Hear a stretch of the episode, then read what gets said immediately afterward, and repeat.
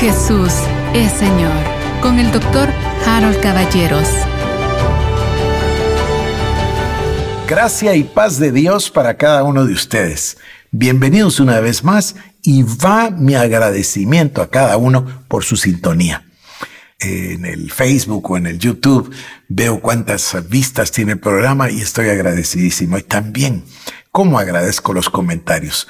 Viera usted que lo animan a uno, lo levantan y lo alientan todo el tiempo para seguir adelante. Ya entre broma y broma nos vamos a acercar ya al cuarto semestre de nuestros programas, o ya nos acercamos.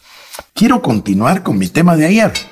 Fíjese, yo sembré esto en el corazón y la mente de las personas, no por un día ni por unos meses, sino años, para que todos pudiésemos realizar, percatarnos de esta realidad. Hay dos mundos, hay dos reinos.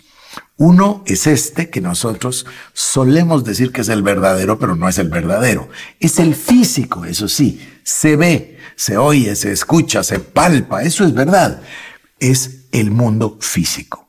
Le voy a llamar con el nombre de mundo terrenal. Pues por supuesto, porque estamos en la tierra, ¿no? El Señor creó los cielos y la tierra. Entonces, este es un mundo terrenal. Allá en el en la carta del apóstol Santiago hay una expresión que es muy fuerte. Dice que hay dos sabidurías. Una que es la sabiduría de Dios y la otra que es terrenal, diabólica. Es, es fuertísimo. Dice terrenal, coma, animal, coma, diabólica. La Biblia usa muchos contrastes. Dios nos habla a través de los contrastes. Y a mí eso me parece muy importante porque es una manera de aprender. Entonces, si hay una sabiduría, que es terrenal, animal y diabólica, ¿a dónde pertenece? Pues obviamente pertenece a la tierra, a lo terrenal. ¿Y cómo se llama la otra sabiduría con la que la contrapone Santiago? Dice la sabiduría de lo alto. Bueno, usted va a encontrar este contraste en muchísimos lugares de la Biblia. Obvio, el más notorio es el del bien y el mal. El día y la noche, el frío y el calor, etc. Va a encontrar todos esos contrastes. Pero mi objetivo es usar ese recurso del contraste para mostrarle a usted una realidad que posiblemente va más allá de lo que la mayoría de las personas o miembros de las iglesias reconocen. ¿A qué me refiero? Bueno, hay un mundo terrenal, pero hay un mundo espiritual. Hay un mundo que es temporal, pero hay un mundo que es eterno. Hay un mundo que es inferior, pero hay un mundo que es superior. Mire a dónde voy este mundo temporal, terrenal, va a perecer, es inferior, etc., es este mundo físico al que nosotros le ponemos tanta atención. alguien me mandó por el WhatsApp, ve que mandan mensajitos, me mandó un mensaje con un señor que decía, llegamos a este mundo sin nada. Después luchamos todo el día en este mundo para obtener algo. Y cuando nos morimos no nos podemos llevar nada otra vez, nos vamos justo como venimos. Es interesante porque ¿para qué tanta lucha, para qué tanta batalla por amasar bienes terrenales cuando la Biblia claramente dice que nos hagamos tesoros en los cielos. Entonces, como que debería yo realizar que hay una vida en los cielos, que es la vida eterna, la vida perdurable, que es en el cielo, que es en, ese mundo espiritual, que es la vida eterna, va a durar para siempre. Y sobre todo, ¿no? Es la habitación de Dios. Ahí está el Padre, el Hijo, el Espíritu Santo. Entonces, nosotros deberíamos poner nuestra atención en el mundo espiritual. Pero la gran mayoría de personas ni hablo de los que no son creyentes, ellos todos. Pero muchos de los creyentes ponen sus ojos en lo terrenal y todo el día hablan de las cosas físicas, de las cosas terrenales, de las circunstancias, etc. En lugar de centrarse en la palabra de Dios. Nosotros tenemos clarísimo. No nos engañemos, hermanos. Todo lo que el hombre siembra, eso mismo cosechará. En el devocional hemos estado hablando de que sin fe es imposible agradar a Dios. Hemos estado hablando de que la fe se demuestra por las obras. Hemos estado hablando de gobernar la lengua, porque si no la lengua contamina todo el cuerpo y aún inflama la rueda de la creación. Hemos estado hablando de los pensamientos que Dios nos llama a pensar. Todas esas disciplinas se refieren a una vida espiritual. Ahora, a ver si logro hacer mi punto, porque es importante para mí. Las personas ponen su atención a lo físico, a lo natural. Incluso muchas personas llaman a este mundo el mundo real. Bueno, no es así.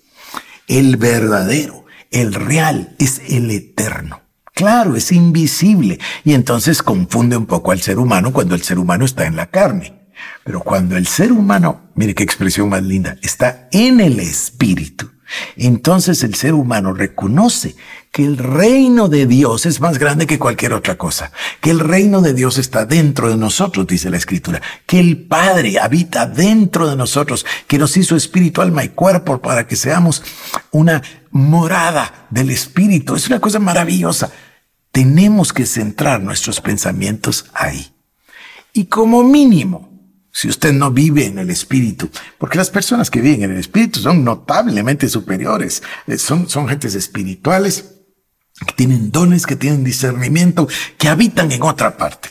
Y usted ya lo sabe, cuando usted los mira, usted ya sabe que esta persona vive en otra dimensión, porque se decidió pasarse a vivir al mundo espiritual y quitarle atención al mundo material, con todas sus consecuencias. Me recuerdo una vez que estábamos me parece que fue México o España, México me parece, con Morris Cerulo. Y una hermana se acercó y dijo, ay hermano, es que usted debe estar cansado. Y le dijo Morris con el modo que tenía, ¿no? Alto, dijo, ni siquiera pronuncies esa palabra delante de mí. Interesantísimo.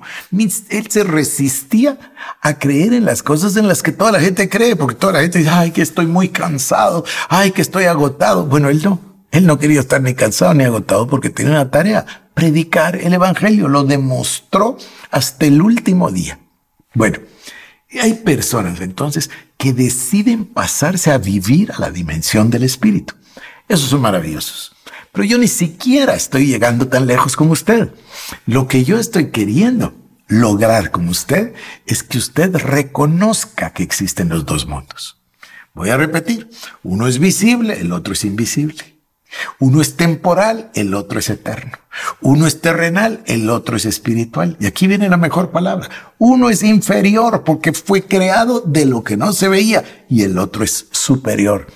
Y en ese mundo superior espiritual están todas las respuestas y todas las bendiciones.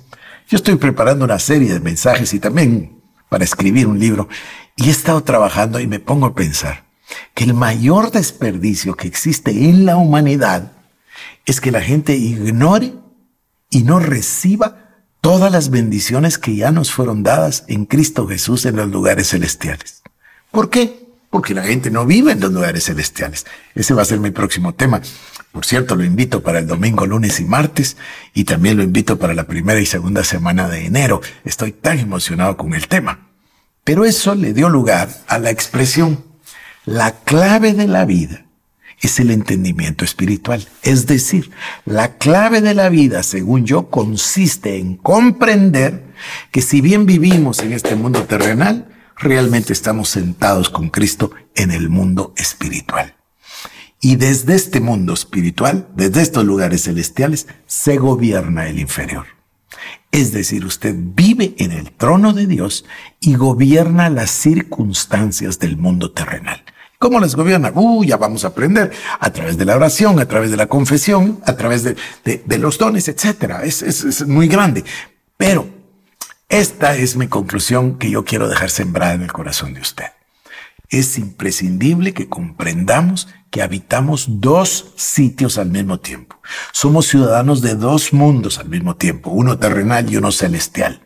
Somos espíritu, alma y cuerpo. Es decir, somos espíritu. Alguien lo dijo de esta manera. Somos un espíritu que tiene un alma y vive dentro de un cuerpo. Me parece más apropiado, por cierto. La clave de la vida es el entendimiento espiritual. La clave de la vida es comprender esa dualidad, que somos espíritu y somos cuerpo. Y mire cómo pongo las manos, porque cuando comprendemos la dualidad, automáticamente comprendemos que, lo, que el cuerpo, la carne, lo físico, es inferior. Y el Espíritu, Dios por supuesto, su palabra, su nombre, etcétera, todas esas bendiciones son superiores. El día que aprendemos esto, cambia nuestra vida completamente. Vamos a ver las cosas desde una perspectiva distinta. En lugar de decir es que pasan las cosas y las circunstancias y viste la situación del país y fíjate que no sé qué, para de vivir ahí. Sino que usted se centra en el espíritu. Fui a visitar Caracas. Hace años que yo no iba. Y me fueron a traer al aeropuerto unos hermanos lindos y me condujeron al hotel. Camino al hotel, vi unas colas en la calle. Ya era más o menos seis, siete de la noche, estaba empezando a oscurecer y había unas filas de personas, pero le digo de dos, tres cuadras de largo. Entonces le dije, ¿qué es eso? Me dijo, bueno, son supermercados eh, que, que abren a ciertas horas y a ciertas horas tienen productos. ¿Cómo así? Yo sabía de la escasez, todos, todos hemos escuchado de la escasez en Venezuela, escasez de productos esenciales. Han llegado a tener, para colmo de colmos, hasta escasez de gasolina, que es una cosa increíble para el país con las más grandes reservas del mundo de petróleo. Pero hay escasez. Entonces yo le pregunto, explíqueme cómo funciona. Y dice, bueno, en estos supermercados, me parece, pero no quiero aseverarlo, de que eran del gobierno. No puedo aseverarlo. No lo sé. Pero en estos supermercados dice, traen producto a ciertas horas. Entonces la gente viene corriendo y hace la línea para poder, la fila, para poder entrar al supermercado. Y le digo, ¿cuánto dura la fila? Y me dice, pues a veces cuatro horas. ¿Qué? Dice, eso no es nada. Usted compra lo que hay. A veces hay leche, a veces no hay, a veces hay frijoles, es decir, lo que haya compra. Y hace dos horas de cola, de fila para poder pagar. Ay, a mí me dolió el corazón. Y ahí estaba la fila de la gente. Y le dije, ¿y ustedes qué hacen? Y me dijo, escucha esto, mire qué lindo. Ay, no, no, no, mire, doctor, me dijo, nosotros no. Nosotros, gracias a Dios, nuestro pastor nos ha enseñado a vivir en fe, a vivir en el Espíritu y a vivir en lo sobrenatural. Y nos ha enseñado que Dios suple todas nuestras necesidades conforme a sus riquezas en gloria en Cristo Jesús. En otras palabras, le dije viven ustedes una vida sobrenatural. Totalmente, querido hermano, me dijo, vivimos una vida sobrenatural. O sea, no tiene que ser un ministro como Morris Cerulo o el doctor Cho para vivir en el Espíritu. Todos necesitamos vivir en el Espíritu. ¿Y qué quiere decir esto? Vivir de una manera espiritual, creerle a Dios. Yo me hice el propósito hoy en la mañana, estaba pidiéndole perdón al Señor y digo, se acabó. Ya, se acabó de leer los periódicos, se terminó, voy a acabar mis suscripciones y mis cosas. No quiero enterarme de lo terrenal, quiero vivir en el reino espiritual. Por hoy lo dejo. Que Dios le bendiga. Jesús es Señor. Con el doctor Harold Caballeros. Te invitamos a que visites nuestras redes sociales como El Shaddai Guatemala